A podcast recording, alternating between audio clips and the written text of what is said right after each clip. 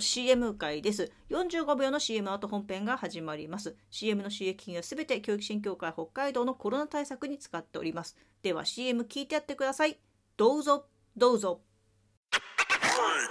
ともエピともエピの本編が始まります。今日のオープニングの曲、わかりましたか？あれ。あれは、えっと、 Suchmos の STAY TUNE でした。まあ、一時期テレビの CM なんかでも使われててガンガンかかってましたよね。なんか日本人の曲でそんなにこうなんかヘビーローテーションっていうんですか？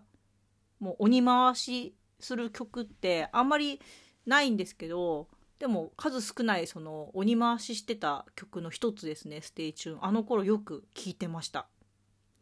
でなんか私「STAY TUNE」もあとなんか同じようなのがあのジャミロクワイの「Virtual Insanity」もそうなんですけどなんか歌詞どうでもよくってなんかリズムとかあのメロディーがとてつもなくなんかかっこよく感じてなんかノリで聴いているそんな曲で。で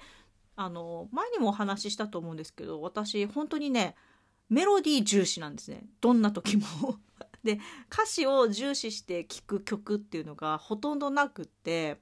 で自分が歌う曲とかでも。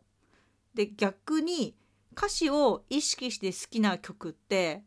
歌うのが恥ずかしかったりするんですよね。なんか思い入れがありすぎて。なんかこれを私が気持ちよく歌ってたらあこういう人なの？こういう心情好きなの？って思われるのが恥ずかしくてっていうなんかややこしい話ですか？だからあのこの間もギターで弾いたあの福山雅治の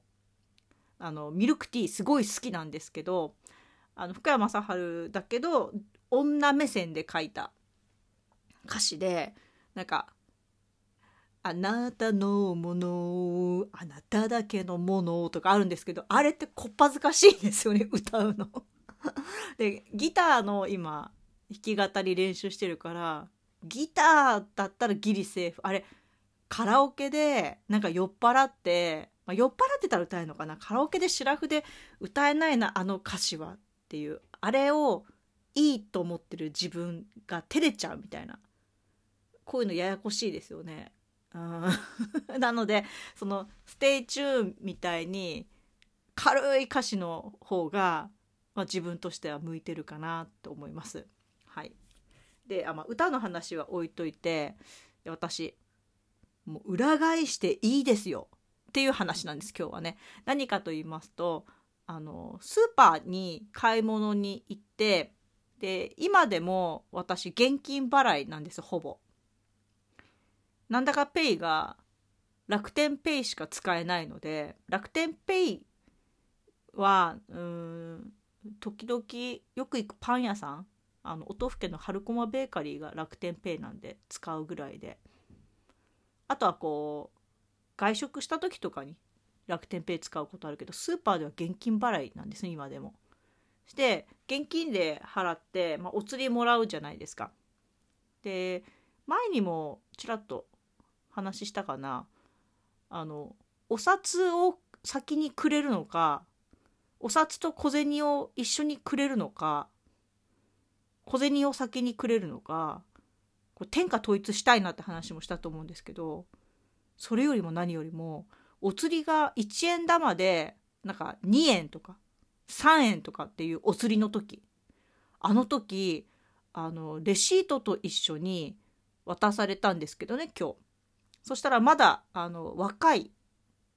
多分高校生かなっていうレジの子だったんですけどレシートの上に2円乗せて私の手の上にくれたんですけどあのレシートが反ってるじゃないですか。あのロールで出てきたやつだから反ってるんですよ。だから反ってるからその2円なんて軽すぎるから私の手の上に置いた瞬間ぴょーんって跳ねて2円玉落ちた2円玉1円玉2枚が落ちちゃったんですよ。だからあれもらう瞬間に私がその2円を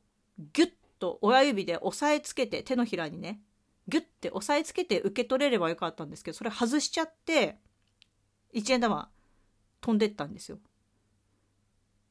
でちょっとこうあの慣れた店員さんだったら大抵こうそういうキュルンってなってるレシートって縦に線入る感じでまっすぐピンってしてからくれますよね でだけど私何だったらこうレシートくるんってなってる裏でいいと思うんですよ別に私の方にレシートの金額とか詳細見えなくていいからくるんってなってるね裏向きにしたらめっちゃ小銭安定するじゃないですか。裏でいいのにって今日心で叫びました。伝わりますかね？それぐらいなんかレシート本当はいらないぐらいなんですよ。レシートいりませんって最初言えばよかったのかなあれって。レシートいりますか？ってセイコーマートでよく聞かれるんですけどもレシートはいらないんですね。でスーパーのレシートは